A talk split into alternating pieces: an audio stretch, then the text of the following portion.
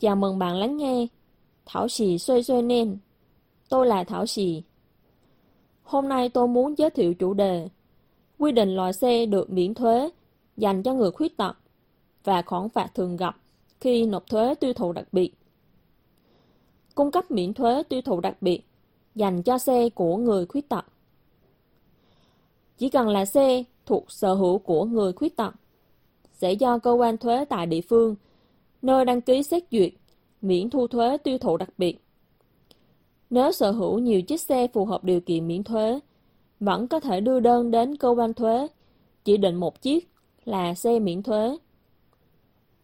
Giới hạn mức miễn thuế dành cho xe có dung tích xi lanh 2400cc, xe điện có động cơ mã lực lớn nhất là 262HP hoặc 265.9 PS là 11.230 đài tệ.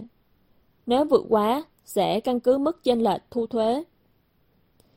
Nếu người khuyết tật chưa có bằng lái xe, nhưng có nhu cầu sử dụng xe, xe này có thể thuộc sở hữu vợ chồng, cha mẹ, con cái cùng hộ khẩu, hoặc người giám hộ do tòa phán quyết, hoặc người trợ giúp pháp lý của người đó.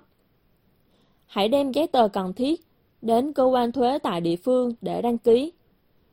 Mỗi một người khuyết tật giới hạn một chiếc xe. Miễn thuế bắt đầu tính từ ngày đăng ký xét duyệt. Phải nhớ, trước khi sử dụng, phải làm thủ tục miễn thuế tiêu thụ đặc biệt nhé. Giấy tờ cần thiết khi đăng ký bao gồm Giấy chứng nhận người khuyết tật vẫn còn hiệu lực và bản photo tài khoản ngân hàng của chủ xe. Nếu được hoàn thuế, tiền sẽ chuyển vào tài khoản này. Lời quan tâm nhắn nhủ nhỏ Nếu như xe của bạn đi lại trên đường hoặc dừng xe bên lề đường, đường hẻm hoặc có các tình hình sau sẽ căn cứ quy định thuế tiêu thụ đặc biệt để xử phạt tiền. Quá hạn chưa nộp thuế tiêu thụ đặc biệt. Ngoài việc đóng bù thuế, còn phải đóng phạt thêm, nhưng không quá tiền thuế phải đóng.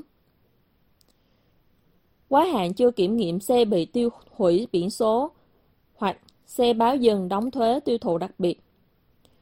Bù thuế và bị đóng phạt thêm, nhưng không quá gấp đôi tiền thuế phải đóng.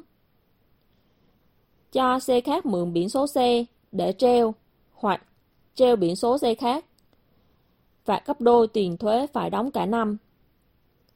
Xe hoặc biển số bị mất trộm. Hãy báo với cơ quan cảnh sát và lấy giấy chứng minh xe hoặc biển số bị trộm đến cơ quan quản lý giám sát làm thủ tục hủy bỏ xe hoặc biển số bị trộm như vậy có thể lập tức ngừng đóng thuế tiêu thụ đặc biệt.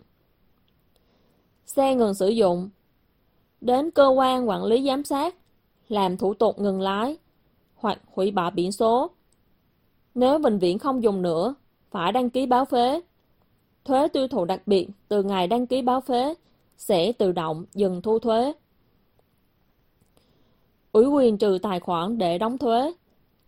Để tránh việc không nhận được giấy báo thuế hoặc quên đóng thuế, có thể đến cục thuế, đăng ký trừ hộ tài khoản ngân hàng để đóng thuế.